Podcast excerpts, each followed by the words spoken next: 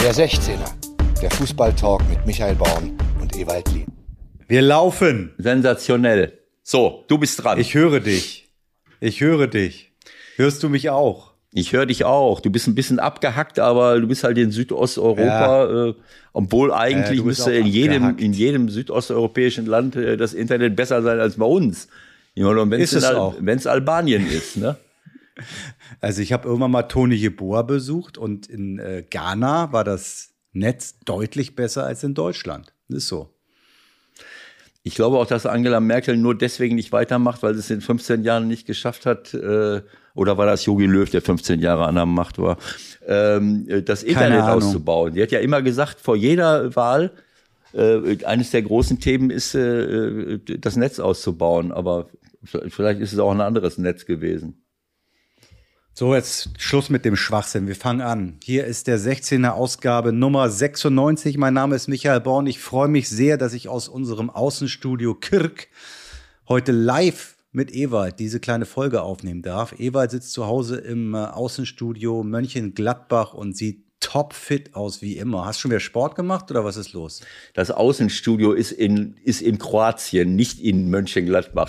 Und kannst du deinen Kopf mal ein bisschen anheben, damit ich dein Gesicht sehe? Ich sehe nur Also die Homebase, die Homebase ist natürlich Hamburg, ist ja klar. Unser Studio ist in Hamburg. Dass du dich nicht mehr nach Hamburg bewegst, aus welchen Gründen auch immer, das kann ich nicht ändern. Aber es bleibt ein Außenstudio in Gladbach. Nur ganz kurz, immer. nur ganz kurz zu deiner Information. Wenn du, wenn du den Bildschirm deines Laptops ein ganz kleines bisschen nach vorne kippst, kann ich dein ganzes Gesicht sehen und nicht nur deine Nase, die sowieso groß genug ist.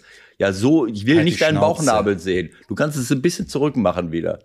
Es geht nicht. Das Gut. ist das Problem. Das hält dann nicht. Geht nicht? Okay. Ich meine, das interessiert die Zuhörer 0,0. Ja, aber es ist für die Qualität unseres Gespräches wichtig. Es ist für die Qualität unseres Gesprächs wichtig, dass ich dir ins Gesicht gucke und nicht nur deine Nase sehe. Aber ist in Ordnung, mach Ja, weiter. siehst du mich jetzt oder siehst du mich ich nicht? sehe dich jetzt halbwegs gut, mit Mund ein bisschen. Meine Fresse, ey. Kann man, nicht, man kann nicht mal im Urlaub eine normale Folge mit dir aufnehmen. Ey. Ich habe jetzt mal drei Tage entspannt, mal drei Tage nicht an dich gedacht und jetzt geht das hier schon wieder so los. Aber du wärst völlig ungeeignet gewesen, Profi zu werden, weil jede kleinste Kritik wirft dich aus der Bahn. Ich sag nur Schalke. Schalke vor Weihnachten. mein Gott, ehrlich, ey. Also, pass auf. Aus, Ausgabe 96. If- Was ist das Erste, woran du bei 96, bei der Zahl 96 denkst? Bei mir sofort was da. Hannover 96. Hannover 96. Ach nee, 96 Nein. Europameisterschaft oder was? Klar. England, 96. Okay. Europameister. Wer? Ja. Ja, Deutschland. Wer? Deutschland. Ja, so. Ja. Daran Und denkst ich du? habe dir jetzt die Lösung mitgebracht, warum wir in diesem Jahr nicht Europameister werden. Wusstest du das schon? 96. Klingelt es, klingelt, klingelt es bei dir, äh, wenn ich den Namen Uri Geller sage? Ja, der hat ja immer irgendwelche abenteuerlichen äh, Theorien gehabt. Äh, oder hat der damals, war der damals äh, bei der Nationalmannschaft und hat irgendwas vorhergesagt oder irgendwas gemacht oder was? Gabeln verbogen? Nee, es geht um die aktuelle, es, es geht um die aktuelle, Nation- es geht um die aktuelle EM. Pass auf. Dank an die Bildzeitung diese grandiose Geschichte weitergesponnen hat von irgendeinem anderen äh, Blatt, das du sicherlich noch nie in den Händen gehalten hast. Also pass auf. Uri Geller hat sich zitieren lassen mit folgender Story. Thomas Müller läuft gegen England auf Pickford zu in der 81. Minute. Ja? Okay. holt aus und Uri Geller saß vor dem Fernseher und hat, als Müller ausgeholt hat, gerufen, one, two, three, bend.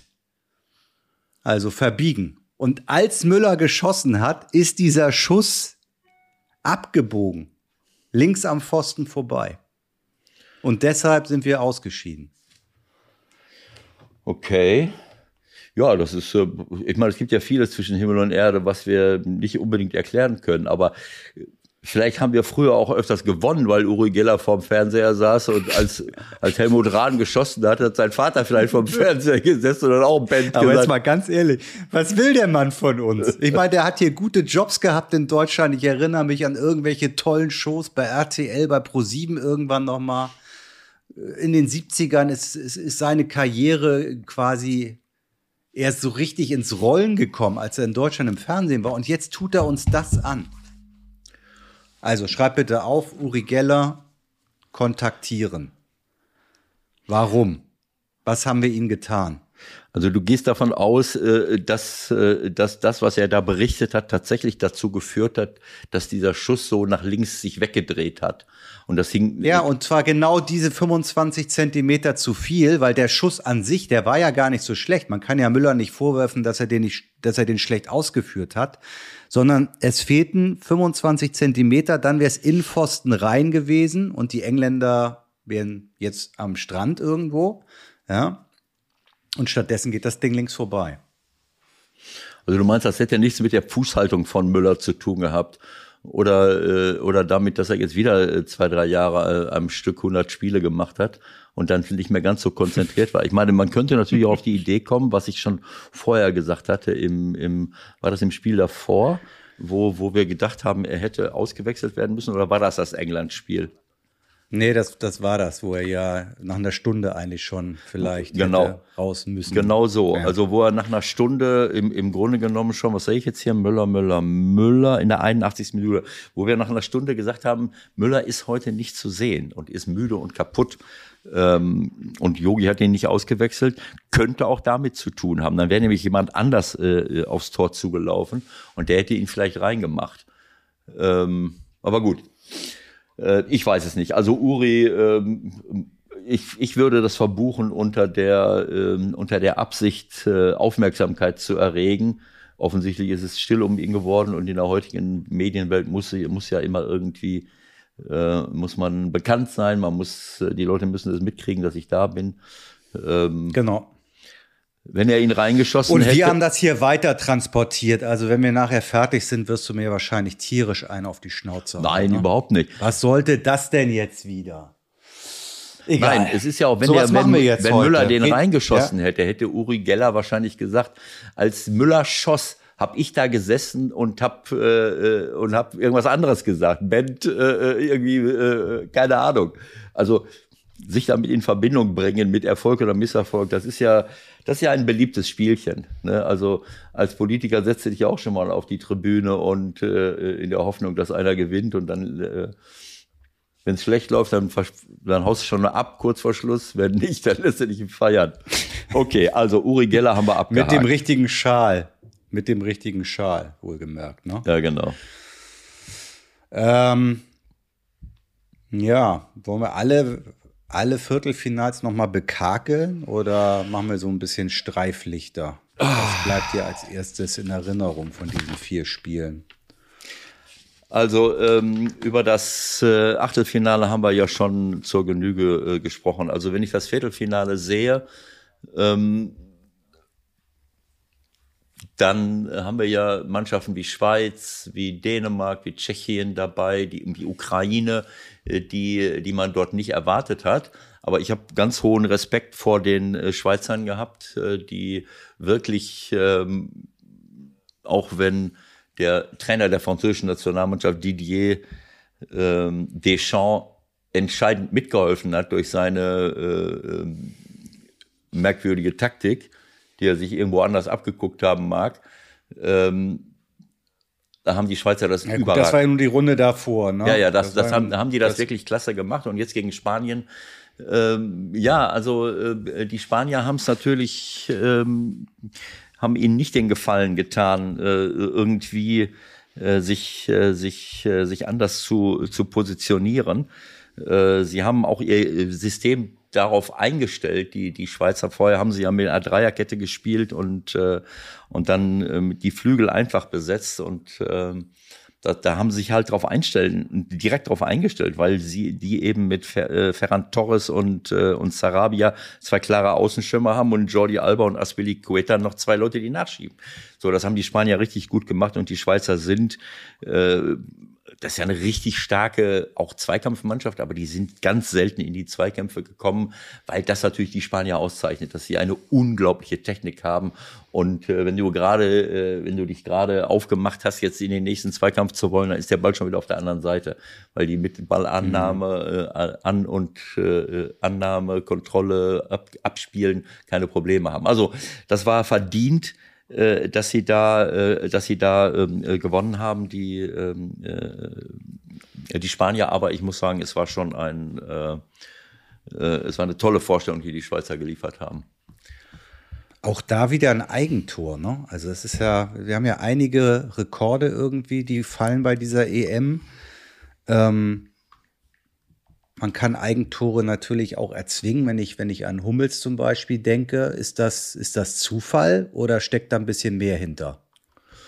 Naja, also Eigentore. Früher hat man bestimmte Bälle nicht als Eigentore bezeichnet. Ne, wenn ich aufs Tor schieße, der Ball wird abgefälscht, äh, kann ich mich nicht dran erinnern, dass das dem, dass das dann als Eigentor deklariert wurde. Das ist ja heutzutage äh, irgendwie äh, immer wieder der, äh, immer wieder der Fall. Also Zakaria, ähm, äh, das ist natürlich schade, äh, dass, äh, dass der Zakaria meint, seinen Fuß da reinhalten zu müssen. Das war jetzt eine aktive Bewegung von Zakaria. Ich meine jetzt so Schüsse, der schießt aufs Tor, der geht gegen deine Wade, du fällst ab, dann ist es ein Eigentor. Das ist ja albern, so etwas. Das ist für mich kein Eigentor. Ja, ich finde es, das, ich finde, da müsste irgendwie auch noch mal ein bisschen mehr Klarheit rein in diese, in diese Geschichte. Da wird ja immer wieder dran rumgedoktert. Und ich finde schon, wenn, wenn der, wenn du offensichtlich siehst, dass der Ball vorbeigeht am Tor, das haben wir auch schon oft genug gehabt. Mhm. Und dann beispielsweise Zakaria das Ding wie auch immer, will was retten und haut das Ding ins eigene Tor, dann muss es ja ein Eigentor Das ist ja was sein, anderes. Wenn der andere ein Tor schießen das will. ist ja was anderes. Nein, aber die Regelung gab es ja auch schon, dass sowas dass sowas e-, eben nicht als Eigentor gewertet wird. Das würde ja eher dafür sprechen, dass wir dann noch mehr Eigentore hätten. Also ich finde, wenn einer vorbeischießt und du das Ding abfälscht und der geht ins Tor, dann muss es doch ein Eigentor sein. Dann kann es doch nicht heißen, nee, der wollte ja ein Tor erzielen. Ja, aber es, es, die Frage ist ja, ob du den Ball abwehren wolltest oder ob du einfach nur angeschossen wirst. Dann kannst du auch nichts dafür. Der Ball geht daneben äh, und du stehst da und auf einmal geht er gegen dein Bein und geht in die andere Richtung. Das ist für mich kein Eigentor. Ein Eigentor ist das, was Zakaria gemacht gemacht hat. Und Zakaria leider, das haben wir ja in Mönchengladbach gesehen, er ist lange, lange verletzt gewesen. Er hat der Borussia wirklich gefehlt mhm. und jetzt hat die Zeit offensichtlich nicht gereicht, um wieder in die Top-Verfassung zu kommen oder sich zu regenerieren. Das hat man gesehen. Er war im Spiel nicht gut, er konnte nicht dir das zeigen, was er normal zeigen kann, hat nach vorne viele Bälle verloren, das ist mir aufgefallen. Und das ist auch kein Zufall, dass er, dass er so, das ist eine Fehlentscheidung. Ne, also der Ball ist ja, das ist ein völlig harmloser Ball, den der, den der Sommer aufnimmt. Den kann er so in der Hand, mhm. äh, äh, das aus 16 Metern oder 18, 16 Metern schießt er. Äh, und er macht eine aktive Bewegung. Das hängt für mich auch damit zusammen, dass er nicht im Flow war. Leider Gottes äh, hat das dann den, den Ausschlag. Das ist für mich eine aktive Bewegung. Dadurch wird der Ball, äh, der eigentlich dem Torwart in die Arme fliegt, äh, abgefälscht das für mich ein Eigentor. Aber gut. Äh, Nichtsdestotrotz kurios, ne? Also zehn Eigentore äh, insgesamt und in allen Europameisterschaften zuvor gab es neun Eigentore. Je nachdem, wie was gewertet worden ist, hast genau. du recht. Äh, das müsste man sich mal anschauen. Ich glaube, das waren ein paar. Es ist jedenfalls kurios. Ja, es waren ein paar Tore dabei, die in die Kategorie fallen, unabsichtlich abgefälscht und das ist für mich kein Eigentor. Aber ist egal.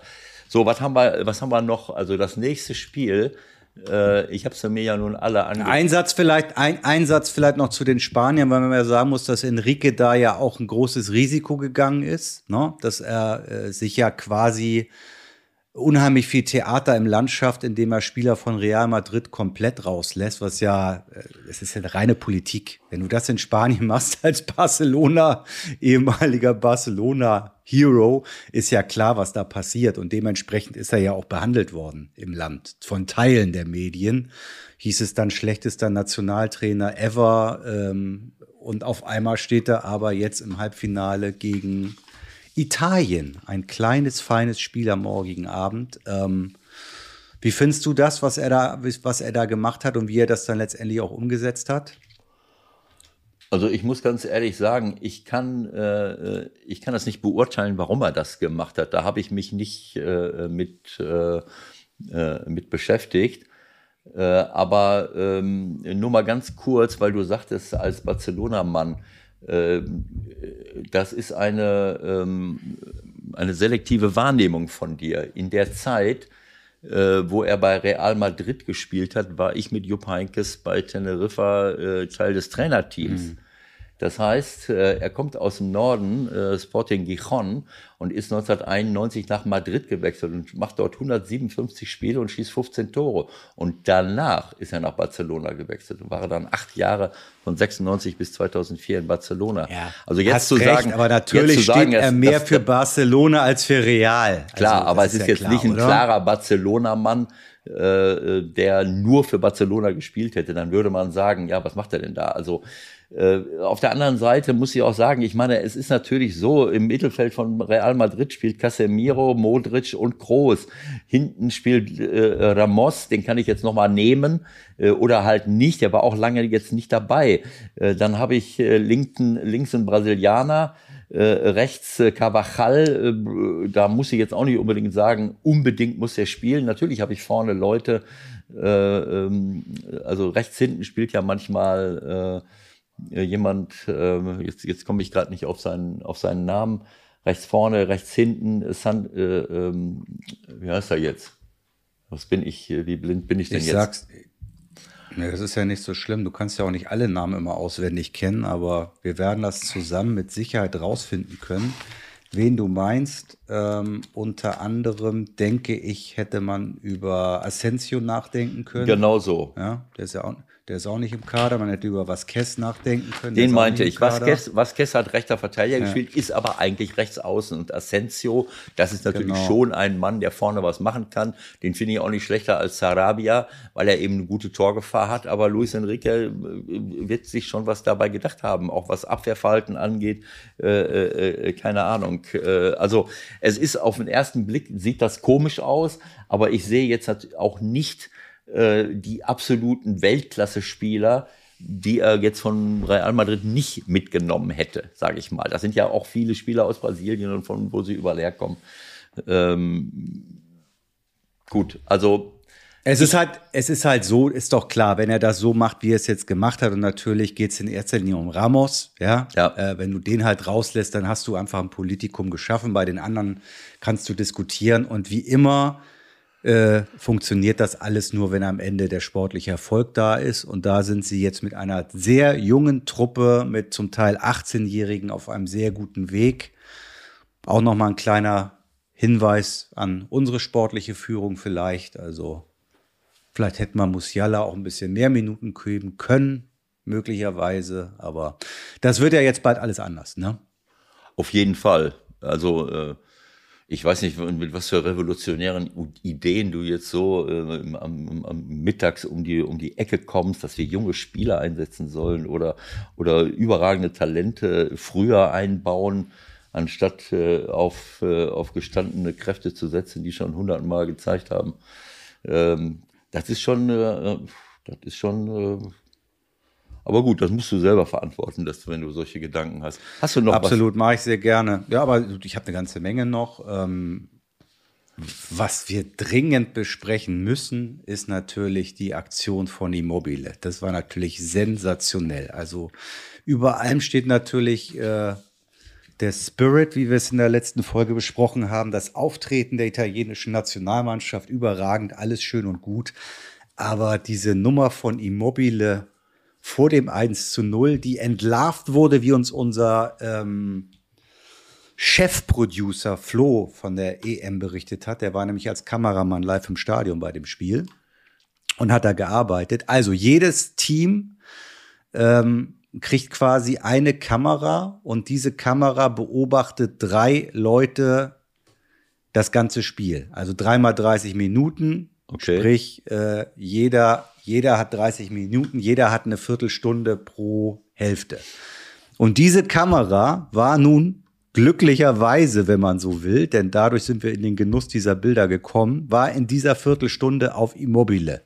Okay. Das heißt, nur deshalb ist das überhaupt äh, aufgedeckt worden, was der Mann da getrieben hat. Und witzigerweise hatte ich genau dieselbe Idee wie Markus Babbel, der nämlich äh, die gute alte 10 Minuten Zeitstrafe nochmal wieder ins Rennen geschickt hat, Okay. um im Spiel vielleicht jemanden bestrafen zu können, ohne gleich eine rote Karte auszusprechen. Ich, Also, ich weiß gar äh, nicht, ich glaub, wovon du redest. Ich weiß gar nicht, wovon du redest. Willst du mich verarschen oder Nein, was? ich weiß jetzt nicht mehr, weiß nicht, was du meinst mit äh, Immobile. Was Der er? Immobile, der Immobile schmeißt sich auf den Boden nach einem Zweikampf im 16er. Gib es bitte parallel ein in dein Netz, damit du es dir angucken kannst. Ja. War das vor dem 1 zu 0 durch Barella oder was? Vor dem 1 zu 0. So. Der Ball kommt in den 16er. Ja. Der Gegenspieler von Immobile klärt den Ball. Immobile schreit auf, schmeißt sich hin, wälzt sich am Boden, ist Okay. tot. So. Okay. Die Kamera bleibt die ganze Zeit auf ihm drauf. Er wälzt sich weiter am Boden und zehn Sekunden später, du siehst ja nur ihn, weil die Kamera halt nur ja, auf ja, ihm ja. ist, Ja. hört man dann Aufschrei, Tor, dann springt er auf und, und rennt zu seinem Mitspieler und feiert mit dem ab. Die Wunderheilung durch das Tor von Barella. So, Ja, jetzt, äh, also ich bin das entsetzt, dass du es nicht vor Augen hast. Aber ich habe das doch jetzt jetzt äh, so ein bisschen, aber ich habe das jetzt nicht so hochgehängt, ähm, ähm, habe mehr die die die Augen am Ball gehabt. Das war ja wirklich ein, ein, ein- ein überragendes Tor eigentlich auch. Ich bin eigentlich bei dir. Ich bin bei dir, was die italienische Mannschaft angeht. Sie hat mich sehr überrascht, positiv überrascht. Ähm, Ich habe mich lange Jahre nicht für den italienischen Fußball interessiert, weil er mir zu klinisch, zu aggressiv, zu taktisch, äh, zu abgezockt immer war. Äh, Wir haben es ja früher im- immer erlebt, äh, 1-0, äh, ich führe 1-0, dann nehme ich noch einen Stürmer raus und, und verteidige. Diese uralte Geschichte, das war, hat natürlich auch ganz andere Mannschaften gegeben. Aber deswegen habe ich auch oft nicht nach Italien geguckt. Aber jetzt in den letzten Jahren haben sie sich äh, neu aufgestellt, es sieht irgendwie anders aus und was mich komplett überrascht hat, ist nicht nur die Qualität der Spieler, die jetzt auf dem Platz stehen, sondern vor allen Dingen die Mannschaft, die auf dem Platz steht. Ich habe keine Ahnung, wie das jetzt zustande gekommen ist, wie sie es hingekriegt haben, wie sie es gemacht haben, welche Rolle dabei ähm, äh, Roberto Mancini äh, spielt. Mit Sicherheit eine große, wenn ich sehe, wie sie mit ihm umgehen, jetzt nach dem äh, Halbfinal, äh, Viertelfinalsieg gegen Belgien, wie er da in der Mitte, wie einer von ihnen quasi von 100 Leuten abgeklatscht äh, wird äh, auf dem Kopf und so. Das zeigt schon eine großes Vertrauen, eine große Verbundenheit. Und das ist das, was mich am wirklich am aller, allermeisten ähm, positiv äh, beeindruckt hat, dass äh, die Italiener wirklich eine unglaubliche Macht darstellen, was Kampfkraft, was Zusammengehörigkeit, gegenseitige Hilfe und so weiter darstellt. Das muss ich dazu sagen. So, aber wir haben ja auch schon am Telefon äh, gesagt, äh, bei dem in der In Nachspielzeit. der, Schlussphase, in der Schlussphase haben sich noch drei, vier andere hingelegt. Nicht ganz so wie Immobile, aber auch das Genau. war nicht sauber. Genau. Also, da haben wir drüber gesprochen. Und ich muss sagen, das war so ein kleiner Rückfall in alte, äh, in alte Verhaltensweisen. Das hat mir nicht gefallen. Ne, also ein Spiel sauber zu Ende bringen, wenn dann fünf Minuten Nachspielzeit ist, davon vier Minuten auf der Erde zu liegen und irgendwelche Schmerzen zu beweinen von Fouls, die nicht wirklich stattgefunden haben. Äh, Das hat mir nicht gefallen und äh, das sollte schnell- schleunigst abstellen.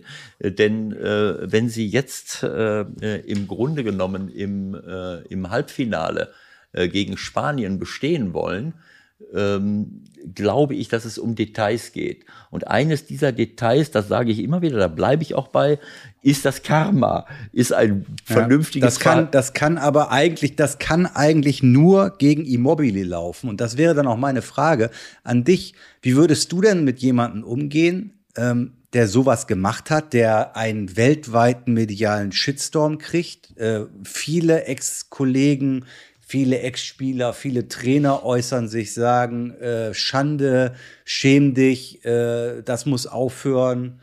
Das geht natürlich bis so weit wie sperrt und so, das ist natürlich Blödsinn, aber nichtsdestotrotz, es war der Klassiker, äh, das, das klassische Fairplay wirklich mit Füßen treten.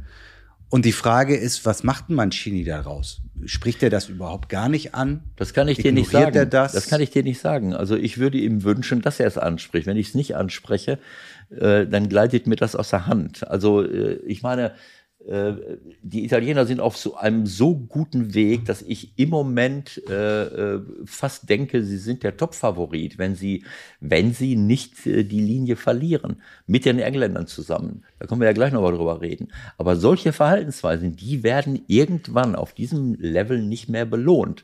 Ähm, äh, wobei, keine Ahnung, wenn ich zurückdenke, ich habe nicht immer so ausführlich und so intensiv jedes Spiel bei Weltmeisterschaften, Europameisterschaften verfolgt, wie ich das jetzt tue, auch mit meiner moment heutigen Erfahrung. Ich weiß nicht, wie sie damals, äh, wenn sie gewonnen haben, äh, wie sie sich dort verhalten haben oder in Deutschland, wo sie Weltmeister geworden sind, damals 2006. Also ähm, das, das kann ich jetzt nicht vergleichen, aber ich glaube, dass, äh, dass es mittlerweile so eng ist äh, zwischen den Mannschaften, dass solche Dinge ausschlaggebend sein könnten. Und vor allen Dingen stört es mich eklatant. Ich, ich möchte das jetzt nicht nur ja, als... Vor allen Dingen, wenn man dann hat, wenn man, wenn man dann noch bedenkt, dass in dem Spiel sich der Spinozzola so schwer verletzt, ja, so ja. schwer und was das dann im, im Kopf auch bei dem einen oder anderen ausmacht, ja, wenn der, wenn der eine halbe Stunde später sagt, ach, jetzt liegt der ja wieder da rum, na komm, ist ja egal. Ja, nee, mhm. dann, dann kann man da liegen, ja. Und ja. das muss ja eigentlich bei ihm irgendwann mal ja, irgendjemand begreiflich machen. Ein, es ist die Verantwortung der Trainer, den Spielern diese Fairness nahezubringen und, äh, und nicht nur um eine größere Chance haben zu gewinnen, sondern weil es einfach sich gehört, weil es zum Sport dazu gehört. Fairness, Toleranz, Respekt gehört zum Sport dazu. Äh, und dann, danach kann man den Spielern auch noch sagen und auch wenn ihr gewinnen wollt, spielt das eine Rolle. Denn das zeigt meine Lebenserfahrung in all den Jahren, dass es eben nicht nur um diesen Wert äh, Respekt und Fairness geht, sondern am Ende des Tages auch darum, äh, wenn ich etwas gewinnen will, dann muss ich mir das auch verdienen und das äh, kann, ist dann kontraproduktiv. Und selbst wenn ich gewinne, mit solchen Methoden möchte ich nicht gewinnen, dann schäme ich mich. Ne? Dann würde ich mich ja. schämen und das ist kein gutes Signal für Kinder und Jugendliche, für alle, die Fußball schauen, wenn ich mit solchen Methoden erfolgreich bin. Denn das ist das, was wir überall kritisieren. Äh, es ist nicht dramatisch schlimm, aber wir kritisieren unsere Gesellschaft, wir kritisieren unsere Wirtschaft, weil wir nur auf Profit gucken, ohne Rücksicht auf Verluste, ohne Rücksicht auf Kollateralschäden an der Natur, an den Menschen. So, und das ist eine, ein, ein moralischer Kollateralschaden. Wenn ich mich derartig verhalte wie Immobilien die das jetzt gemacht hat, dann ist das nicht in Ordnung. Äh, äh, und ja. äh, mir ist das so ein bisschen da durchgegangen. Ähm, aber ich bleibe dabei, auch in der Nachspielzeit, das hat mir nicht gefallen. Aber gut. Äh, okay, dann sprechen wir noch, sprechen wir noch kurz über die Engländer. Darf ich noch kurz ja, was zu Belgien? Darf ich noch kurz was zu Belgien sagen, damit die nicht untergehen?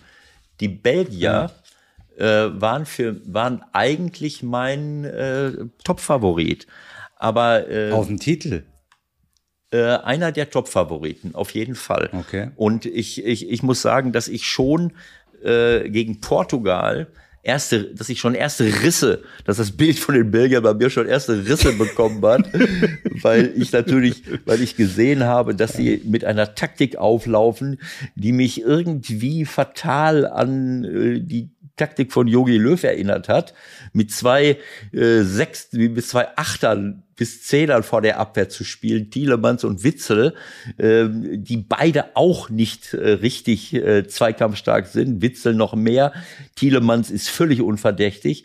Äh, dann mit einer Dreier, dafür sind sie langsam, Dreierkette, das gleiche, äh, mit, äh, mit Flügeln äh, Torgen Hazard, der wirklich nach vorne richtig was bewegen kann, der kann die ganze linke Seite rauf und runter rennen. Äh, das war für mich schon albern. Äh, und dann habe ich gesehen, dass sie, äh, das ist in Ordnung, erfahrene Spieler. Ich bin auch immer für erfahrene Spieler, äh, aber im, im, Grunde genommen mit äh, ähm, äh, mit drei 40-Jährigen in der Abwehr zu spielen, wenn ich jetzt mal ein bisschen über, äh, überzeichnen will. Ähm, äh, also ich sag mal, Alte Weirald, äh, Alter Weirald ist, äh, ist 32, die anderen beiden sind 34 und 35. Ist auch nichts gegen einzuwenden. Die Italiener spielen letzten, letzten Endes auch mit, äh, mit Chiellini, der glaube ich 36 ist, äh, und, und Bonucci mit 34. Aber das sind die einzigen beiden. Und dafür haben sie auf den Außenverteidigerpositionen mit mit, äh, ähm, äh, mit Spinazzola, äh, der auf der gegen, gegenüberliegenden Tribüne noch die, die, die, äh, äh, den Dreck weggemacht hat, bevor er wieder zum, äh, zum, zum eigenen 16er gelaufen ist. Mit Di Lorenzo auf der anderen Seite, die alles kaputt rennen, nach vorne, nach hinten, äh, die Flügel doppelt besetzen, im Mittelfeld nicht ein, nicht zwei, sondern drei Leute haben, die beides können. Kämpfen, rennen und Tore machen.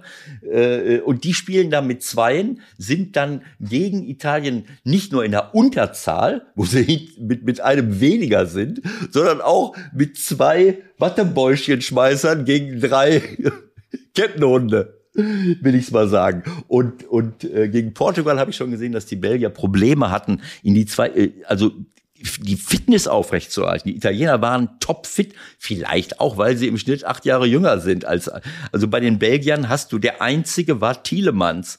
Äh, der einzige, der ein bisschen, äh, der ein bisschen jünger war, war Thielemanns. Alle anderen sind wirklich 30 und älter. Äh, ja, das war ja jetzt. Ja, das war jetzt in dem Spiel, aber im Spiel davor, im Spiel davor, Meunier ist 29, Witzel 32, Hazard ist 28, De Bruyne 29, Hazard ist 30, Lukaku 28.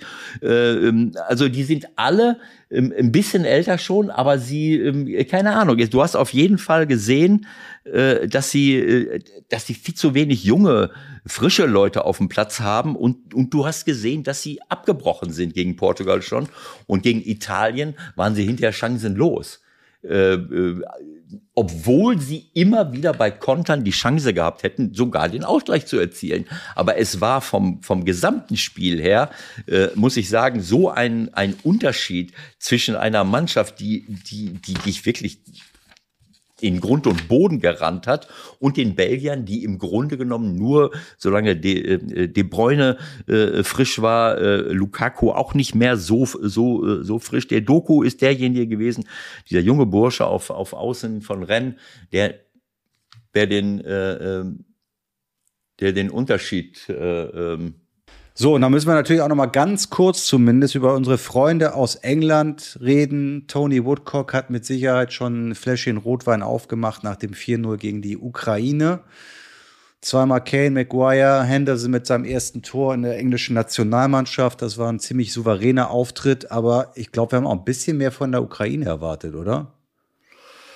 Boah, will ich jetzt nicht unbedingt sagen. Also ähm, ich ähm, die Ukraine äh, ist eine gute Mannschaft, das muss ich sagen. Ähm, ich, ich weiß es nicht, wie weit äh, André äh, Shevchenko, einer meiner Lieblingsspieler früher, äh, als Trainer ist.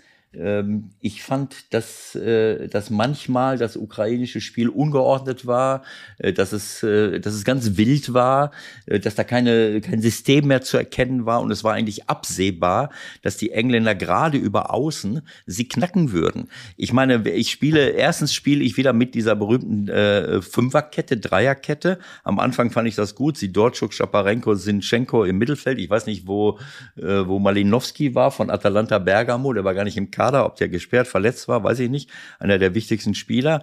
Aber die Fünferkette bedeutet ja im Grunde genommen, dass ich außen gegen Sterling und Shaw auf der linken Seite, also links offensiv England und auf der rechten Seite gegen Sancho und Walker, es mit zwei Verrückten zu tun habe und dann bin ich schon wieder strukturell in der Unterzahl.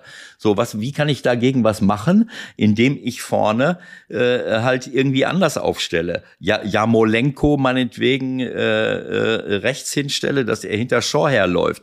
Hinterher haben sie das dann ja auch, äh, äh haben sie es auch gemacht. Eigentlich ab der 35. Minute ging es nicht anders. Äh, die ersten 35 Minuten äh, äh, gegen gar nichts diesbezüglich. Dann hat sich der äh, Krivtsov schwer verletzt und dann haben sie äh, im Grunde genommen äh, mit einer Viererkette gespielt und haben so ein bisschen umgestellt, weil weil Zigankov reinkam, der dann von von links kam und Jamolenko von rechts. Aber das bedeutet aber auch für Jamolenko, dass er hinter Shaw dauernd herrennen muss. Das hat er aber nicht gemacht. Wenn du dir das Tor anguckst, äh, dieses äh, gut beim Freistoß von Shaw kannst du jetzt irgendwie nichts machen Warum lässt er ihn ja so frei zum Kopf, zum, zum Flanken kommen? Aber, aber wenn, wir da noch mal, wenn ich da noch mal kurz einhaken darf, was ja auch auffällig ist bei dem Turnier, unheimlich viele Kopfballtore, was, glaube ich, in erster Linie auch wieder mit unserer äh, allseits beliebten Abwehrarbeit zu tun hat. Ne? Also ja. wie frei, wie frei bei diesem Turnier diverse Spieler zum Kopfball kommt. Das, erklär mir das bitte. Wir mhm. versuchen es ja immer wieder, aber ich möchte, das kann doch nicht wahr sein. Ich möchte da nicht mehr drüber reden, Michael. Ich möchte da nicht mehr drüber reden. Lass mich damit bei in Ruhe. ja auch zweimal. Zweimal bei dem Spiel. Für mich ist wichtig, dass ein Abwehrspieler einen guten Spielaufbau hat. Der soll sich schön rausschieben, der muss sich die Abstände nach rechts und links müssen stimmen. Äh, wie, warum soll der denn zwischen zwei, warum soll ein Innenverteidiger diese Ordnung aufgeben, wenn zwischen ihm und dem anderen Innenverteidiger jemand steht und der würde den eng decken, dann wäre ja die, die, die Abstände werden ja aufgegeben. Ich meine, hinterher beim Trekking von oben kannst du es sehen, wenn man diese Trekking-Protokolle äh, sieht, dann siehst du plötzlich, dass da keine, äh, keine klaren Abstände mehr sind. Das wird, da werden wir Durchschnittswerte berechnen. Wir berechnen, äh, wie viele Leute überspielt werden, wie die Abstände rechts und links sind. Äh, das ist ganz wichtig, die Abstände. Also ich habe keine Lust mehr darüber zu reden und ich möchte auch jetzt nicht nur sarkastisch werden, aber du hast natürlich nicht Unrecht. Ich will nur noch mal auf das 0-3 von Harry Kane, das war das Paradebeispiel. Shaw kommt nicht zum ersten Mal die Linie hochgelaufen. Äh, während der Karavajew, der rechte Verteidiger, irgendwie reingezogen wird von, von irgendeinem, keine Ahnung, ob es dann schon, äh, nee, Rashford war es noch gar nicht, es war immer noch Schörling oder ob Sancho rübergewechselt ist. So, und dann kommt Shaw angelaufen und dann siehst du irgendwo, äh, dann gucke ich ja direkt, wo ist denn jetzt der Rechtsaußen von, von, äh, von Ukraine? Und da war Jamolenko, der sich so langsam in die Richtung bewegt hat. Äh, ich meine, das ist ein Freigeist, das ist ein super Spieler. Aber, äh, und der war auch sehr diszipliniert über weite Strecken in dem Spiel. Aber wenn ich, ich kann doch nicht Jamolenko gegen den Mann stellen, dann muss ich dann einen anderen hinstellen. Der Shaw bereitet eine Flanke nach der anderen, macht eine Flanke nach der anderen. Und dass dann irgendwann mal ein, ein, ein Tor fällt, wenn da hinten ein, ein 1,90 äh, Typ steht wie Kane, äh, ist irgendwie nicht überraschend. So und äh, das meine ich damit. Ne? Also äh, wenn ich so das so zulasse, obwohl ich mit einer Viererkette spiele, dann und obwohl ich ein 4-3-3 dann irgendwie äh, einbaue, dann muss es eben auch trotzdem diszipliniert ausgeführt. Und das haben sie nicht gemacht. Also waren sie letztlich chancenlos, um, um das Ganze zu verhindern.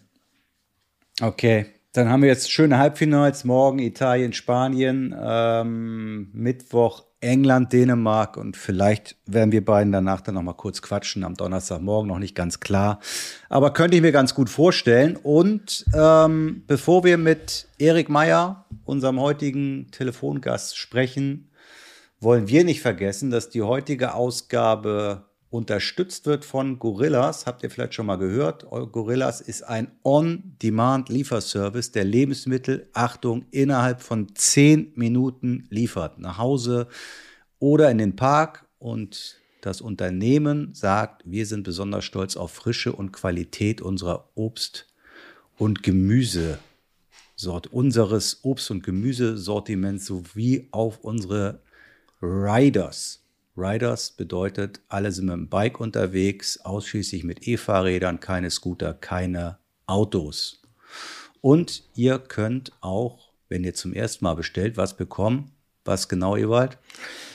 Naja, einen Rabatt äh, mit dem Code EMML10 bekommt ihr 10 Euro Rabatt, Rabatt auf eure Bestellung und ähm, dann äh, hoffe ich, dass die, dass die Rider eben auch sozialverträglich und umweltverträglich rechtzeitig bei euch sind, ohne sich äh, äh, ein Bein auszureißen. Ähm, das, äh, denn dann ist das eine tolle Sache, eine richtig gute Sache, wo, äh, wo jeder von profitiert.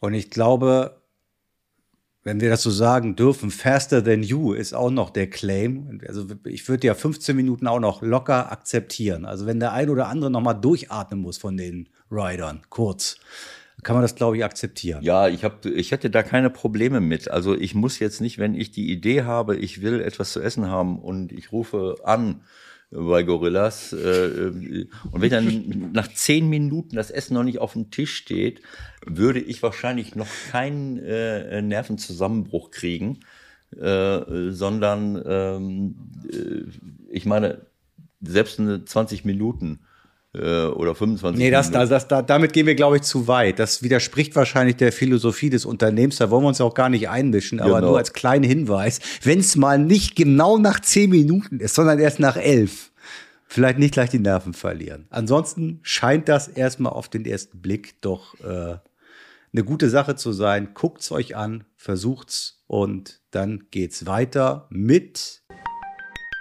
Der Anruf der Woche. Heute bei Liebe Leute, wir freuen uns sehr, dass wir auch heute wieder äh, mit jemandem sprechen dürfen, der sich anders als wir mit Fußball auskennt. Es ist, äh, wie heißt du noch? Mr. 100% bei Sky. Erik 100% Meier, unser Freund aus den Niederlanden, bedeutet, wir können heute Mittag ein bisschen zusammen uns gegenseitig beweinen. Äh, Erik, sind deine Tränen nach dem Aus der, der Holländer schon getrocknet? Ja, guten Tag, Männer. Es ist äh, Elend im Lande, im Flachland hier bei uns. Ähm, aber es ist nicht anders. Wir müssen es akzeptieren und das tut weh. Wir als stolzes Volk, wir sind nicht mit so viel, aber wir sind alle sehr stolz, mussten es hinnehmen, dass die Tschechen uns geschlagen haben und wir einfach an den Abend nicht gut genug waren. Ja, aber ist das wirklich so eine, so ein Zusammenbruch, eine nationale Katastrophe, dass die Mannschaft jetzt nicht weitergekommen wird? Wie wird das im, wie wird das im Land äh, generell gesehen? Ist das, äh, ist das wirklich so, so ein großes Thema? Nö, es geht eigentlich. Ähm, wir hatten nicht so hohe Erwartungen, wo wir ins Turnier gegangen sind, weil unsere Spiele giga schlecht waren. Ähm, und wir gesucht haben nach das richtige Konzept und der Art zu spielen äh, mit den Leuten, die du an Bord hast, äh, ohne dein echter Leader, äh, äh, Virgil van Dijk. Ähm, und da hat man sich entschieden für eine 3-5-2 und äh, das hat funktioniert gegen mäßige Länder. Und das hat dann gegen ein strukturiert gutes strukturiertes Land wie Tschechei total nicht Tschechien total nicht funktioniert und dann äh, dann bist du raus sicherlich wenn deine äh, Top Leute wie Wijnaldum äh, Depay äh, auch De Jong an so einem Abend äh, einfach nicht da waren auf dem Platz und äh, ja da haben wir schon ein bisschen geschüttelt und Frank de Boer hat dann seine Analyse gemacht, selber schon, und wusste, ey, das ist viel zu dünne. Und ist dann zurückgetreten. Ähm, und ich glaube auch, dass das gut war. Das heißt, er hat sofort, sofort am Tag darauf äh, die Konsequenzen gezogen. Wie ist der Ablauf gewesen? War das für dich klar, dass es so kommen wird, wenn, wenn sie rausgehen gegen Tschechien? Er hatte sowieso eine Klausel in seinem Vertrag, dass äh, das Ausgehen jetzt bei der EM äh, durchschlaggebend würde oder dass eine Analyse gemacht würde äh, über seine Arbeit bis jetzt hin. Und äh, ja, ich denke, dass Frank de Boer schon wusste, welche Analyse gemacht wird. Und dass er gedacht hat, dann kann ich das lieber selber erst sagen. Äh, ich meine, wir haben ja die gleiche Diskussion hier in, in Deutschland auch und äh, wir und ich, wir haben uns ja nun auch schon oft genug daran beteiligt, in welcher Grundordnung spielt man, welche Leute wählt man aus. Ähm, also wenn ich jetzt, äh, Virgil van Dijk ist natürlich eine, ein, ein, ein, super wichtiger Mann für Liverpool, für, für Holland als Führungsspieler, okay. Aber wenn ich mich dann äh, wegen einem Mann entscheide, ich mich ja jetzt nicht für ein, äh, für ein äh, drei, äh, äh, ähm, 3-5-2 oder ein 5, äh, ein, ein, ein 5-3-2. Ähm, wo, wo sind denn die Außenstürmer, die Holland Mhm. immer hatte? Ich meine, ich habe das bei uns immer kritisiert, jetzt in den letzten Jahren schon, dass ein, äh, so wie Bayern München meinetwegen, mit Gnabry und Sané oder Sané und Coman äh, äh, auf den Außenbahnen spielen, äh, so haben die Holländer früher immer mit Außenstürmern gespielt. Und äh, ich, ich hasse eigentlich diese, diese Dreier-Fünfer-Kette, weil gerade da auf den Außenpositionen, wo, äh, wo noch Platz ist, im Zentrum ist sowieso alles verdichtet. Wenn ich da mit einer, mit einem Mann spiele, der dann aber auch nicht, bei, bei Holland geht's ja jetzt noch. Dumfries ist ja super schnell, torgefährlich und spielt ja quasi wie ein Rechtsaußen, obwohl er eigentlich die ganze Seite machen muss. Aber viele Länder spielen dort ja auch, so wie wir auch. Wenn Kimmich da spielt, der kann jetzt nicht die Seite rauf und runter rennen oder das Eins gegen Eins gewinnen oder Gosens. Wir haben, wir haben nicht diese, weder die Außenverteidiger noch, aber vorne hätten wir die Leute. Wo sind die Außenschirmer von Holland? Ja, ich glaube, dass wir das Problem haben mit Außenstürmer, so wie Deutschland das Problem mhm. hat mit die echte Nummer 9. Ähm, irgendwie sind die verloren gegangen in unser Ausbildungssystem, das wir bis jetzt aufgebaut haben. Und alle Vereine äh, kommen ungefähr zum gleichen System, dass sie Links- und Rechtsverteidiger äh, äh, laufend in die Position bringen wollen oder durch ein geschicktes Passspiel in die Position bringen wollen, sodass die eigentlich ein verkappter Links- oder Rechtsaußen sind. Aber das sind nicht mehr Ewald, die Links- und Rechtsaußen von früher, die ins 1 gegen 1 gehen, mal ausspielen, Flanke bringen auf den Stürmer und dann, äh, ja, dann, dann rammelt es da.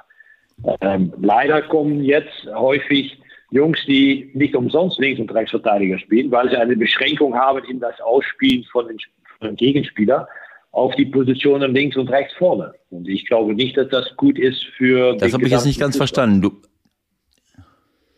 ja, ist erstaunlich. Da ist nicht einer, sorry, da ist nicht einer im Kader, glaube ich, unter 22 in der Offensive, ne? Also von den Außenbahnen. Also ist das wirklich über Jahre im Grunde verschlafen worden oder wie? Oder sind da zwei, drei verletzt?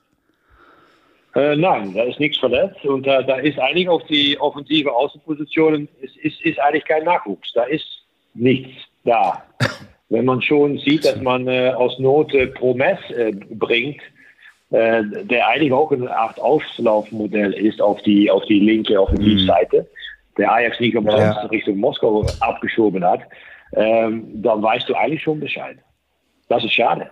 Und ein Riesenverlust für uns, der 28, wie wir normal spielen, mit 4-3-3-System, mit richtigen, quirligen Außenspieler.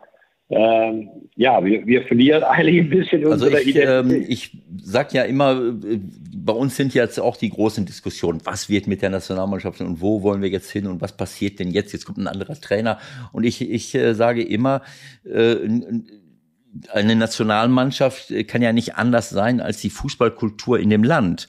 Ähm, und, äh, und wenn ich anschaue, was wir hier in Deutschland äh, in den letzten zehn Jahren gemacht haben an, an Ausbildung, äh, ähm, wo mir bestimmte Positionen komplett fehlen, dann frage ich mich, was habt ihr in Holland gemacht? Ich meine, in, in, in den Niederlanden ist es immer so gewesen, dass gerade der schöne, der interessante Fußball, der technische Fußball in der Ausbildung betont wurde. Ihr habt, obwohl ihr ein kleines Land seid, Weltklasse-Spieler über Jahrzehnte produziert. Äh, auch wenn nicht immer was gewonnen wurde. Ich meine, in den 70er Jahren war es so, in den 80er Jahren war, 70er Jahre, was war das für Weltklasse? Aber auch in den 80er Jahren, immer wieder hattet ihr Mannschaften, mit absoluten Weltklasse-Spielern, die auch bei den großen Vereinen in der Welt gespielt haben. Das kann ich jetzt so nicht mehr sehen. Ich sehe noch äh, äh, ähm, äh, Virgil van Dijk in Liverpool, Weinaldum, ein, ein, richtiger, toller, offensiver, torgefährlicher Mittelfeldspieler und Frankie de Jong, der jetzt bei Ajax, äh, äh, äh, bei Barcelona spielt, äh, de Licht, ähm, äh, bei, bei Juventus, okay, das sind natürlich alles noch ja, richtig gute dann, Leute. Ja. Aber äh, denk mal an frühere Zeiten, äh, Van Basten und Gullit und, äh, und Van Nistelrooy. Äh, damit kann man ja äh, bei allem Respekt jetzt ein, äh, ein Depay oder ein Wechhorst nicht vergleichen.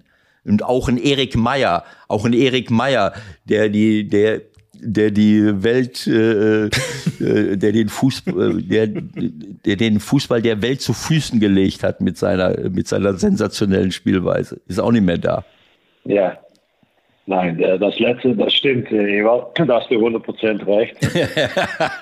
ähm, ja, aber es ist, es ist, es ist, es ist, äh, wie du sagst, wir haben immer äh, gute Spieler gebracht, Einzelspieler, die dann äh, für Furore gesorgt haben bei großen Clubs in ganz Europa. Ähm, und wir ab und zu gelingt uns das dann auch noch eine gute Nationalmannschaft auf die Beine zu bringen. Äh, Finale in, in, in äh, Südafrika 2010 und in 14 noch äh, Dritter geworden, äh, wo, wo hier Deutschland sehr stark war. Und danach ist es eigentlich ein bisschen berg runtergegangen. Ich, ich glaube, dass wir wieder zurück müssen nach unserer eigenen Identität, wie du gerade dein Gespräch angefangen hast. Die muss man sich selber irgendwie wieder bauen. Und da haben wir vielleicht einen Fehler gelassen in die Ausbildung. Sag mal, nochmal einen kurzen Sidestep äh, Richtung Deutschland. So diese ganz große Rivalität, die ist ja irgendwie auch vorbei, hat man so ein bisschen das Gefühl zwischen Holland und Deutschland. Äh, habt ihr wenigstens ein bisschen Schadenfreude auch empfunden oder hat man das auch nur so äh, Schulterzucken zur Kenntnis genommen? Ich möchte mich entschuldigen. Ach, es, es war nicht verkehrt. Es war nicht verkehrt, dass die Deutschen gleich hinter uns hergekommen sind.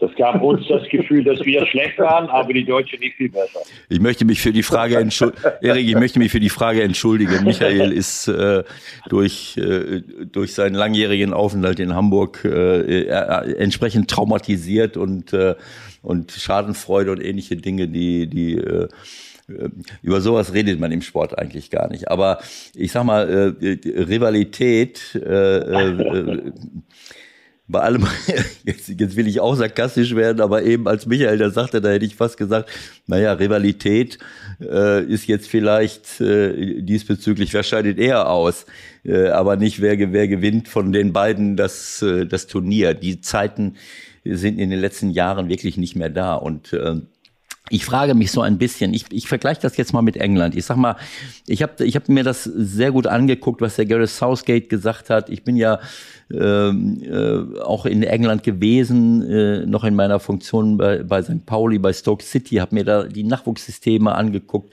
habe mir das angeschaut, was sie gemacht haben. Und es, es ist irgendwie so gewesen, dass die Engländer versucht haben, von unserem System zu lernen, was ja eigentlich schon, äh, äh, eigentlich schon ein bisschen komisch ist, aber sie haben sich, ja. die haben alles studiert, sie haben überall in Europa und auch die deutsche Art äh, der Nachwuchsförderung nach der WM 2014 studiert und sind irgendwie dazu gekommen, äh, diesen Faktor Mentalität mit reinzubauen. Also der Southgate sagt, wir haben, wir haben auch immer gute Mannschaften gehabt und wir gewinnen äh, damals schon in den 2000er Jahren gegen Deutschland 5-1 und anschließend wird Deutschland Vize-Weltmeister in Korea und wir schalten keine Ahnung, sind gar nicht erst hingefahren oder sind irgendwo ausgeschieden, ich weiß es schon gar nicht mehr.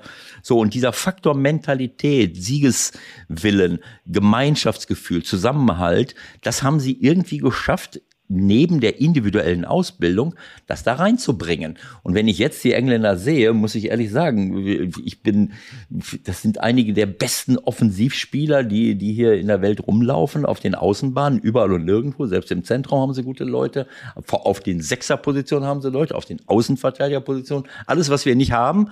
Äh, und noch die Mentalität dazu. Dann wäre es natürlich schwer, sie zu schlagen. So, und jetzt frage ich mich bei den Holländern, hat man da vielleicht äh, irgendwann mal gesagt, äh, äh, ich, ich weiß es nicht, so, äh, so dieser, dieser Gedanke, früher habt ihr ja manchmal Weltklasse-Spieler gehabt, aber es war manchmal keine Mannschaft.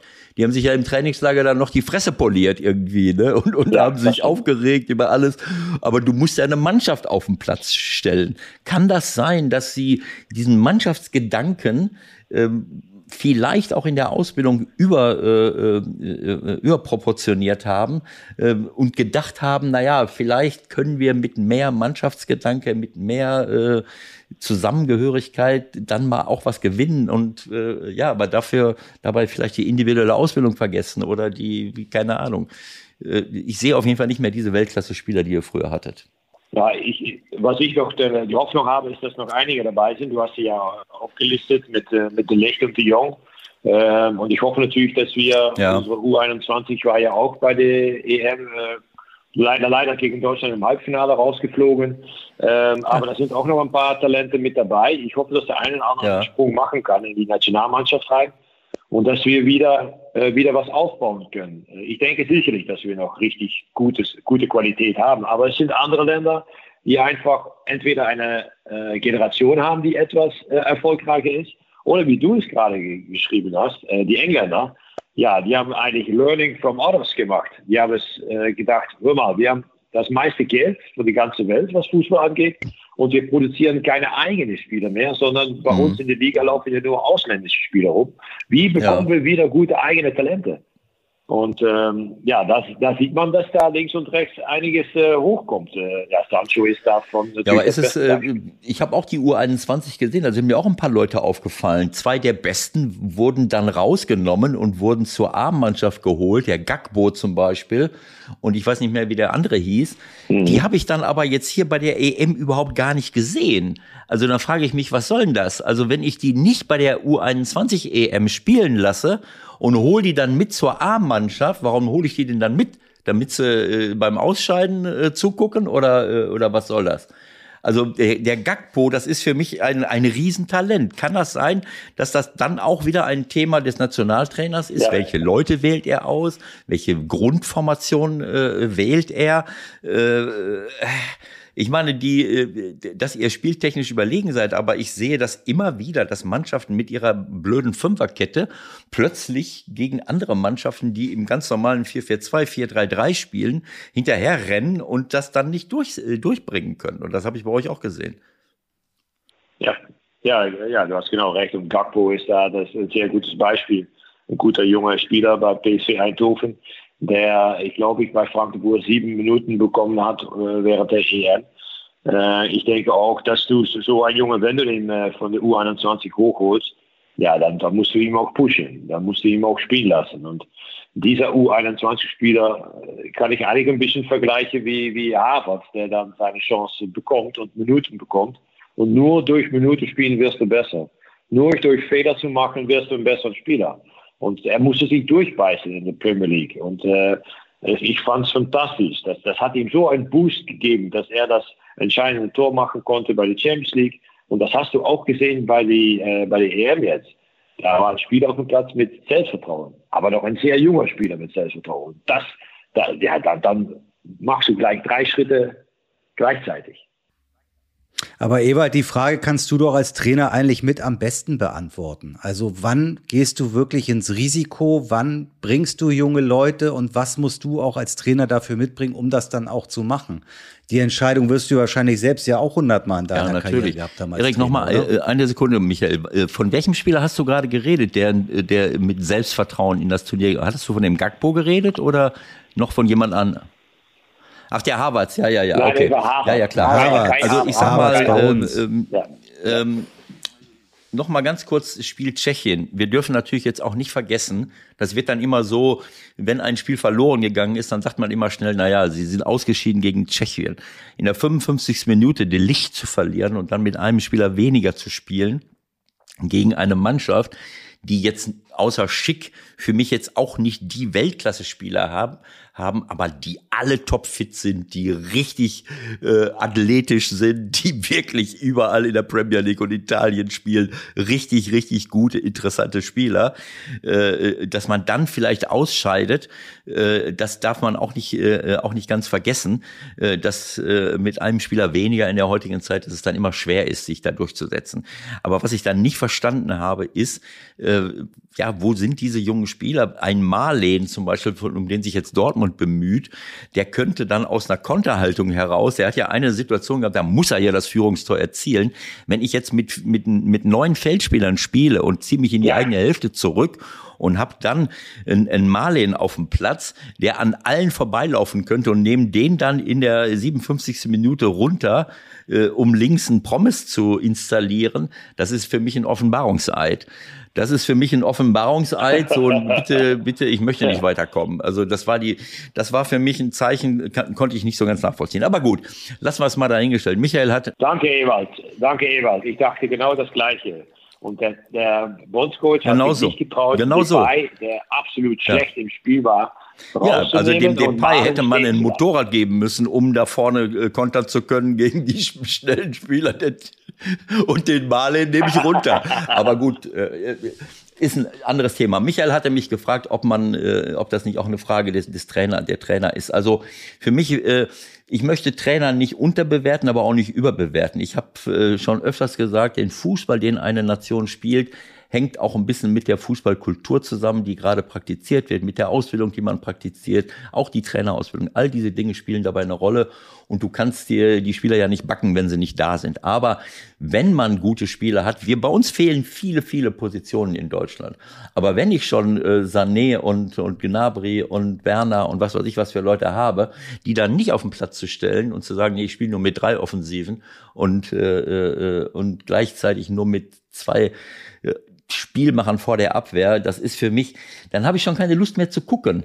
Ne, das, wir haben uns das schön geredet. Ich habe äh, meinen Sohn, wir gucken immer zusammen äh, Fußball und dann sagt er, ja, aber Groß hat das gut, Groß hat's gut gemacht. Er gewinnt dann Zweikämpfe schon mal, aber es ist trotzdem so, so wie Belgien jetzt. Ich habe mich eben schon aufgeregt. Belgien spielt mit Thielemanns und Witzel vor der Abwehr.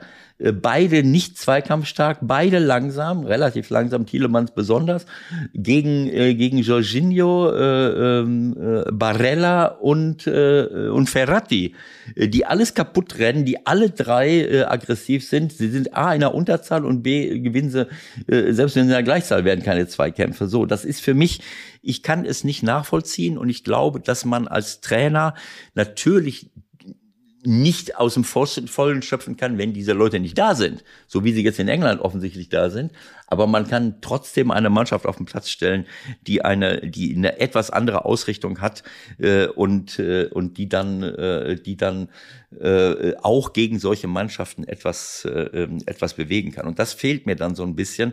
Das ist das alles so ein gleich so, ein Einheitsbrei, äh, nicht verlieren wollen, anstatt auf die Jugend zu setzen, auf, anstatt äh, zu sagen, so ich marschiere nach vorne. Du hast recht, Michael.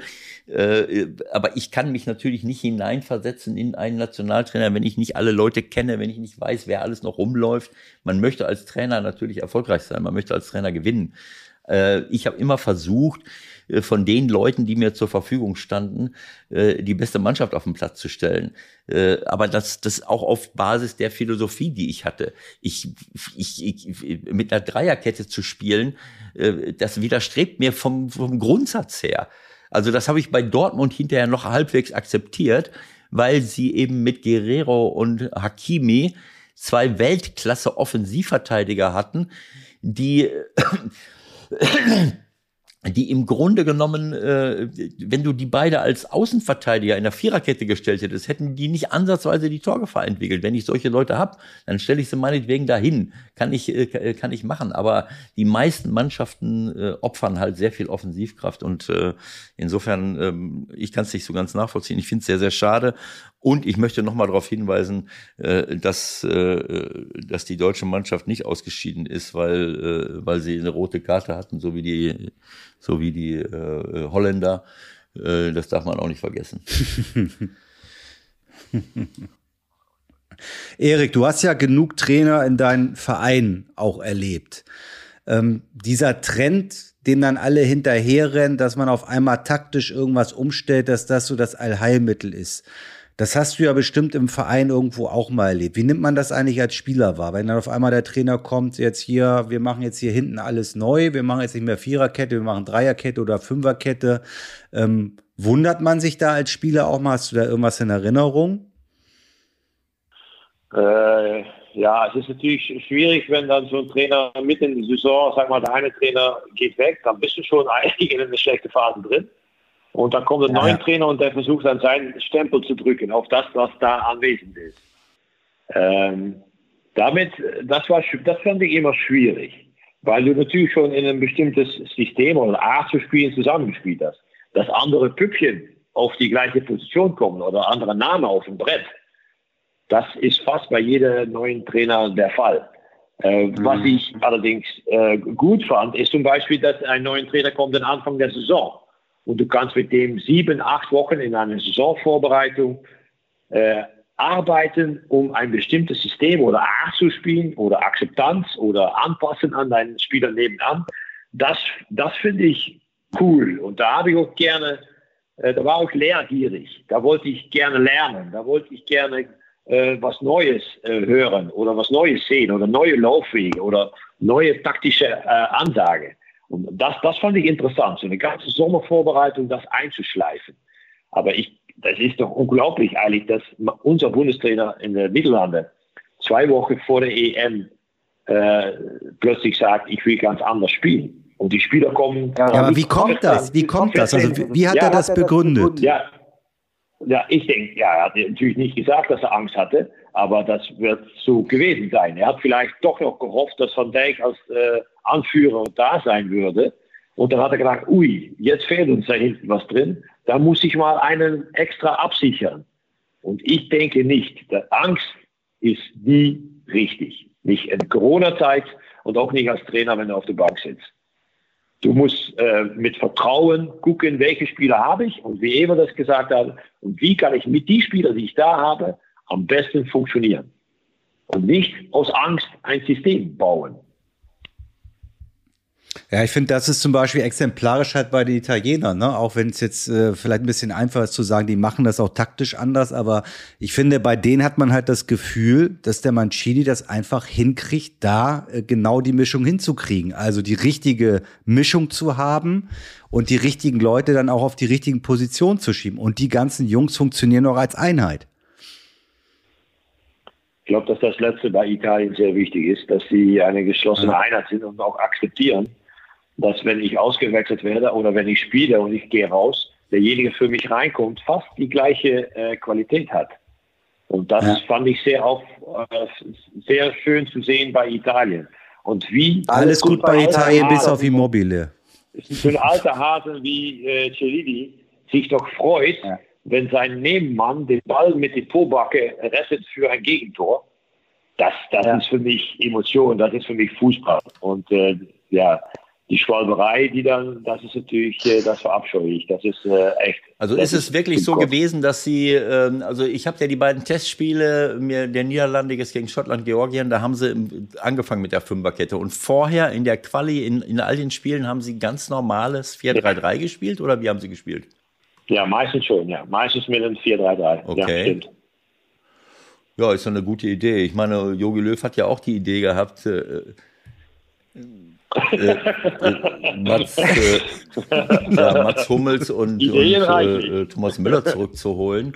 Äh, und äh, nachdem das verkündet war, gab es ja auch noch zwei Pflichtspiele in der WM-Qualifikation. Da hätte man ja schon mal vielleicht ähm, die Abwehr, die ich dann in der WM in der EM benutzen möchte, hätte man ja schon mal einspielen können. Dann habe ich so gedacht, okay, das mache ich dann nicht obwohl ich den Mann zurückhole oder beide Leute zurückhole, und das haben wir dann ja auch gesehen, diese Abstimmungsprobleme, äh, wobei ich sage, es sind nicht nur Abstimmungsprobleme, es sind auch hausgemachte Probleme von der Grundordnung her, dass bestimmte Räume nicht richtig besetzt sind und dass wir auch keine Sechser haben. Ja, da fielen ja tausend Dinge eine Rolle. Trotzdem äh, fand ich es sehr komisch, dass man dann nicht schon die beiden Leute integriert hat und sich das anguckt äh, wie, wie machen sie es denn? Also ich glaube nicht, dass die da jetzt 14 Tage Vorbereitung brauchen, um sich irgendwie einzu, einz, äh, einzufinden in eine Nationalmannschaft, wo sie in der sie zehn Jahre gespielt hat. Aber gut. Bei uns, bei uns ging bei uns ging es ja relativ schnell mit der Nachfolge äh, des Nationaltrainers. Ich habe vorhin vorgeschlagen, dass Ewald und du, dass ihr das zusammen machst. Also du als, als, äh, als Motivator und, und Ewald macht das Taktische. Wäre das nicht eine gute Idee für, für die Niederlande? in den Niederlanden ein nicht holländischer Coach.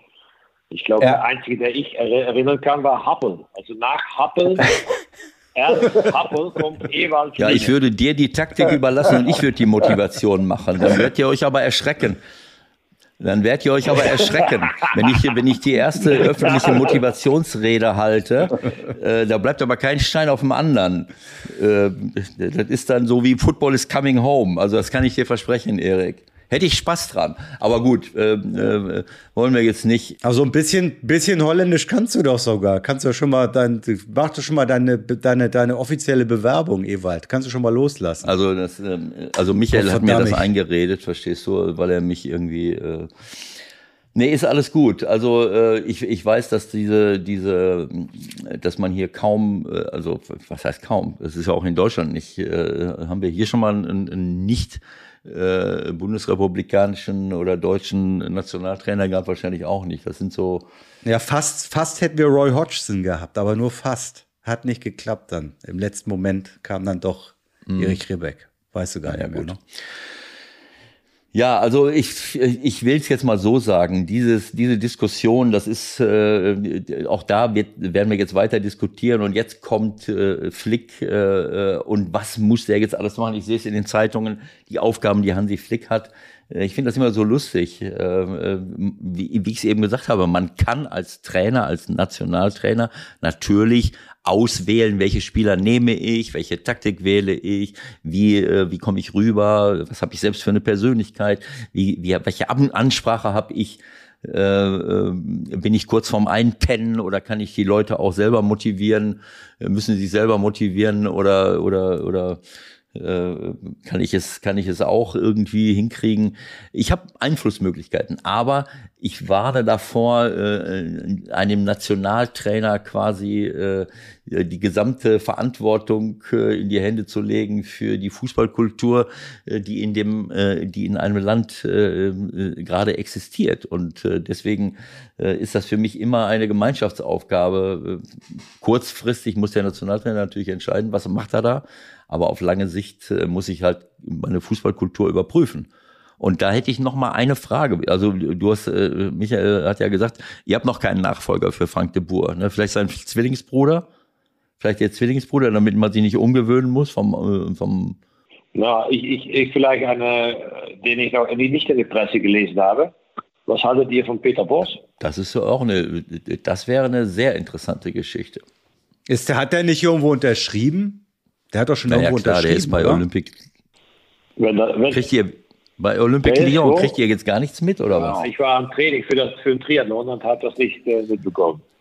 Ja, aber ich kann Peter Ja, anrufen. wenn du schon ich kann Peter anrufen, dass er das auflöst. Ja. Ja, Das kann auch parallel machen, machen. Oder? oder? Ja, klar, natürlich haben wir früher auch gemacht, klar. Ja.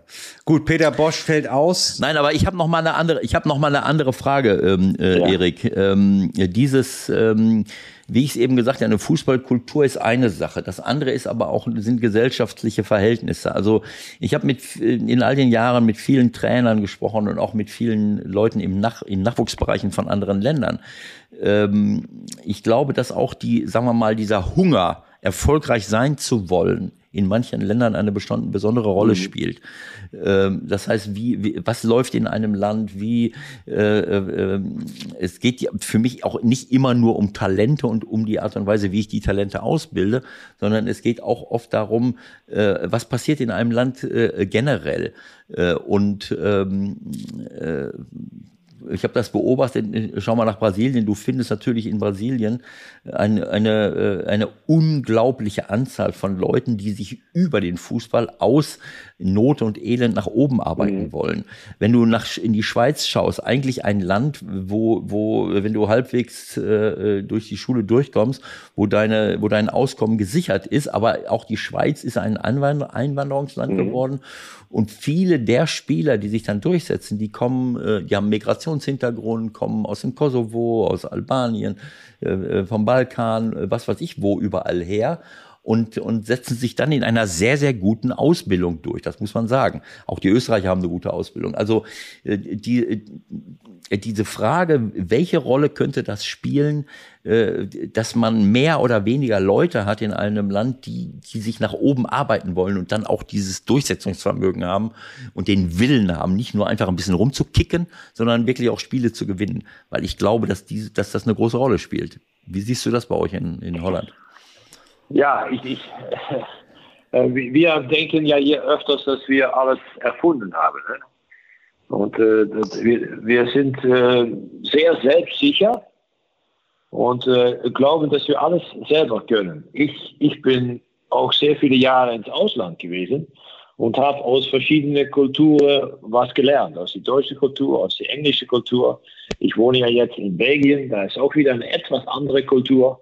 Und ich denke, dass dir das bereichert und dass du dadurch ein, breiter gucken kannst. Und ich denke auch, dass mal jemand vor die Mannschaft treten würde, der nicht unbedingt Niederländer ist, auch sowas bereichern kann. Und dass er dann vielleicht irgendwo anstößt, wo ein niederländischer Coach es nicht machen würde. Kein, keine ganz schlechte Idee, aber wie du schon vermutet hast, es ist wahrscheinlich ähnlich wie bei uns in Deutschland. Es wird sich am Ende wahrscheinlich äh, nicht wirklich vermitteln lassen. Aus welchen Gründen auch immer ist die Zeit dafür wahrscheinlich weder in Deutschland noch in den Niederlanden schon so weit. Und äh, wenn ich das richtig deute, ist, äh, sind auch nur Niederländer im Gespräch von Broncos etc. pp. Ne? Aber ich habe ja jetzt nicht nur von, von den Nachfolgern gesprochen. Was war mit, mit der Frage, ob, ob du da irgendwie so eine gesellschaftliche äh, Entwicklung siehst, dass ihr vielleicht weniger Spieler habt als früher, die sich über den Fußball nach oben arbeiten wollen? Oder ähm, ist ich das glaube, nicht so? Da, nein, das, das glaube ich nicht. Wir leben schon in einem Land, wo es uns unglaublich gut geht. Und wo Leute zweimal Skifahren gehen, wenn es kein Corona gibt, und dreimal im Sommerurlaub, weil die Eltern auch noch geschieden sind, gehen die Kinder sechsmal im Urlaub. Ähm, das hilft natürlich alles nicht. Äh, und ja, alles ist sehr bequem, das stimmt schon. Da muss ich dir auch recht geben, Ewald. Echt. Aber äh, es heißt ja noch immer, dass es reichlich Talente gibt, die auf die Zähne beißen. Und vielleicht müssen wir, und das hast du, glaube ich, vor 15 Minuten schon gesagt, äh, was äh, Southgate gemacht hat, etwas mehr gucken auf äh, Charakter. Äh, die Eigenschaft, ich glaube ich, äh, wird ab und zu mal unter den Teppich gekehrt. Ich glaube, dass das eine der wichtigsten ist, um überhaupt äh, dahin zu kommen. Und wir müssen eigentlich davon ausgehen, dass die Trainer, die Jungs lernen, wie sie mit dem Ball umgehen und dass sie den Ball lieben. Aber Charakter und Dasein für deinen Mitspieler und auch Mitdenken für die Nebenposition. Ich glaube, dass das Sachen sind, die wir ein bisschen vernachlässigen, weil wir so sehr äh, beschäftigt sind mit me, myself and I. Sehr, sehr, sehr schönes Schlusswort, aber wir können dich nicht entlassen. Wir wissen, du hast einen engen Zeitplan. Ähm, du musst uns zumindest noch mal kurz erklären, wie man auf die wahnsinnige Idee kommen kann, den Ironman durchzuziehen. Erklär unseren Hörern mal kurz, wie weit du bist und wann, wann das Ereignis stattfindet. Ja, ich bin eigentlich auf die Idee gekommen, weil es in Maastricht den Ironman gab, den Long Distance, also den Full Ironman äh, vor ein paar Jahren. Und da bin ich mal gucken gegangen um 7 Uhr morgens an einem Sonntag zum Startschuss und da springen dann 1200 äh, Leute in Neopren in erflusstem Maß. Und äh, ja. da habe ich erst geguckt, was machen die ja danach. Danach haben die noch 180 Kilometer geradelt und dann durch unsere fantastische Innenstadt noch einen Marathon gelaufen. Ähm, da habe ich gedacht, wow, das muss doch geil sein, wenn du das mal machen könntest. Und dann habe ich mich erstmal äh, zugetraut, die 180 Kilometer zu radeln. Und ein Kumpel hat geschwungen, ein anderer Kumpel hat gelaufen. Das war schon okay. richtig gut. Äh, da konnte man sich nachher noch ein paar Weizbier äh, reinziehen und lustig über das erzählen, was man unterwegs erfahren hat. Aber ich wollte es auch selber. Und ich bin äh, von 1969 und wollte kurz vor Corona oder sag mal Ende Corona-Zeit, im Jahr, dass ich 50 bin, das machen ja. Ironman machen. Beim Challenge Rot, das größte, was es gibt in Europa. Und äh, ja, Corona hat einen Strich durch die Rechnung gemacht und jetzt darf ich am 5. September das machen. Dann bin ich leider schon 52. Ähm, aber ich werde es machen, weil irgendwie so ein beklopptes Mannequin in mir drin ist, der sagt, du eitle Fuzzi, äh, du willst dich doch mal zeigen, dann mache ich es auch, richtig. Und das mache ich jetzt. Und das ist nicht aufgrund des schlechten Gewissens, was, was du hast, weil du als Stürmer relativ wenig Abwehrarbeit geleistet hast, dass du das jetzt nachholen willst. Ein bisschen, bisschen mehr laufen als früher. ja, Ewald, ich musste im Gegensatz zu dir, du bist ja über die Technik gekommen. Ich bin über das Arbeiterleben gekommen. Äh, und bin froh, dass ich äh, meine Knie erst mitmache, meine Hüften erst mitmache und ja, ich habe meine Meter gemacht auf dem Platz, aber äh, auch in die Laufschuhe mache ich noch meine Meter, Ewald Lienen. Ja, sehr gut. Also das ist eine Fehleinschätzung. Das war eine Fehleinschätzung, dass ich von der Technik gekommen bin. Ich war wirklich technisch, nein, das stimmt wirklich nicht. Ich war nicht der größte Techniker. Ich konnte dribbeln. Ich war super schnell und ich war ausdauernd und ich bin viel gerannt. Ich bin auch viel falsch gerannt und viel umsonst gerannt weil ich auch nicht so äh, äh, den Anspruch, den ich heute an die Spieler richte, wenn ich stelle, den, wenn ich den an mich selbst stelle und sehe alte äh, Spiele, dann äh, muss ich die Augen zumachen. Also ich bin sehr, sehr viel gelaufen. Aber es ist auch kein keine, keine Qualität an sich, einfach nur viel zu laufen. Das ist schon richtig. Und ich wollte dir auch nicht so nahe treten. Das sollte nur ein billiger Scherz auf deine Kosten ja. sein, weil ihr ja auch gerade am Boden liegt. Als Niederländern kann man noch mal drauf treten, ist doch auch in Ordnung.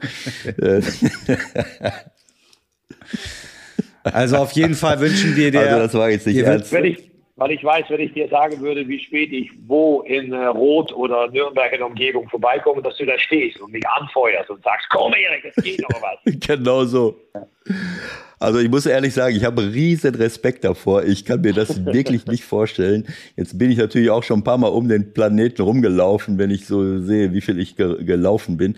Aber äh, und meine Knie machen das auch nicht mehr so mit. Aber ich habe riesen Respekt davor und ich finde das einfach toll, äh, dass du, dass du dich da reinbegibst und, und das macht dreieinhalb Kilometer Schwimmen. Da wäre ich schon ertrunken.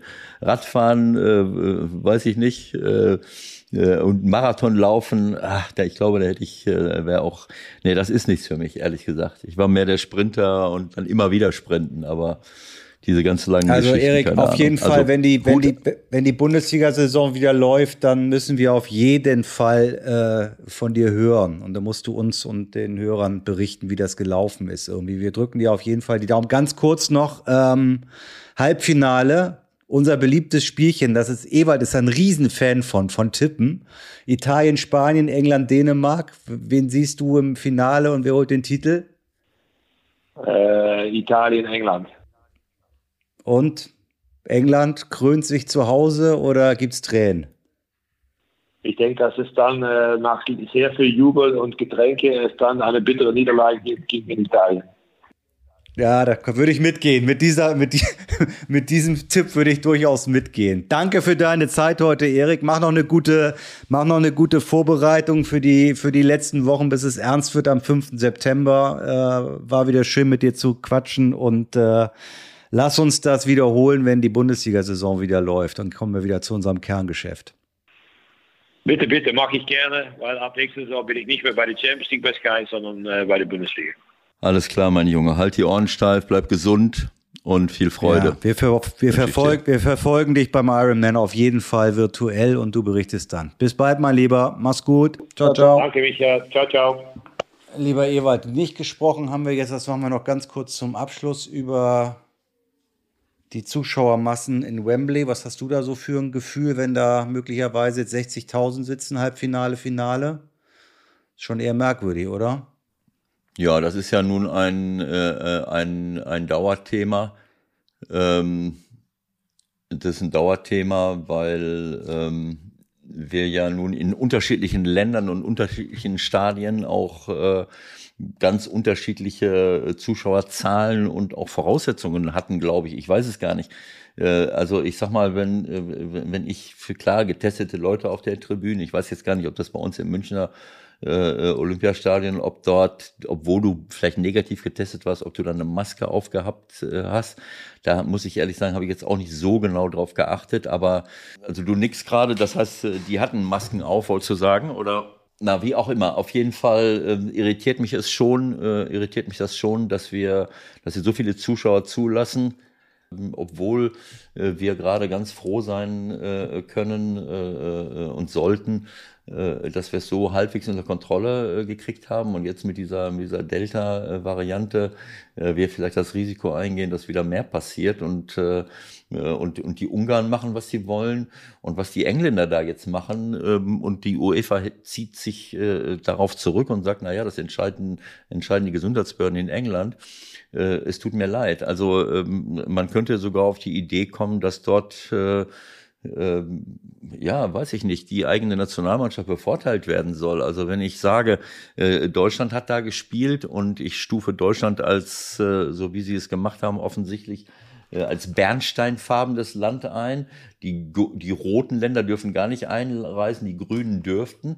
So Bernstein bedeutet, du musst dich nicht nur testen lassen, du musst äh, zehn Tage in Quarantäne. Das hat dazu geführt, dass kaum eine, äh, ein Deutscher dort äh, im Stadion saß. Und wenn äh, die jetzt gegen Dänemark im, im Halbfinale spielen, haben wir das gleiche Spielchen. Ich meine, seit wann wissen die Dänen, dass sie im Halbfinale in, in, in London spielen? Dann hätten sie auf Verdacht schon vorher hinfahren müssen, um sich da in Quarantäne zu begeben. Das ist schon grenzwertig, das ist nicht in Ordnung und äh, das stellt äh, äh, eine, ein, wie, wie sagt man so schön, ein paneuropäisches äh, ähm, äh, ein paneuropäisches Turnier ähm, äh, für mich äh, in Frage, wenn äh, wenn überall verschiedene äh, Regeln gelten, wenn die UEFA sagt, aber die, die, äh, die VIPs müsst ihr reinlassen, da, da dürfen die Quarantäneregeln jetzt nicht gelten, was sie ja offensichtlich gemacht haben. Äh, das hat eine, einen, einen sehr komischen Beigeschmack, muss ich sagen. Gut, dann haben wir das Thema auch behandelt. Irgendwie schauen wir mal, wie sich das in Wembley entwickelt. Äh, morgen, übermorgen die beiden Halbfinals und möglicherweise melden wir uns dann noch mal kurzfristig am Donnerstag mit einer kurzen Einschätzung von uns zu diesem Halbfinale. Das war's für heute. Viel Spaß bei diesen beiden Spielen. Bis zum nächsten Mal. Macht's Beste draus, Leute. Tschüss, tschüss. Alles Gute, Leute, und bleibt gesund. Tschüss.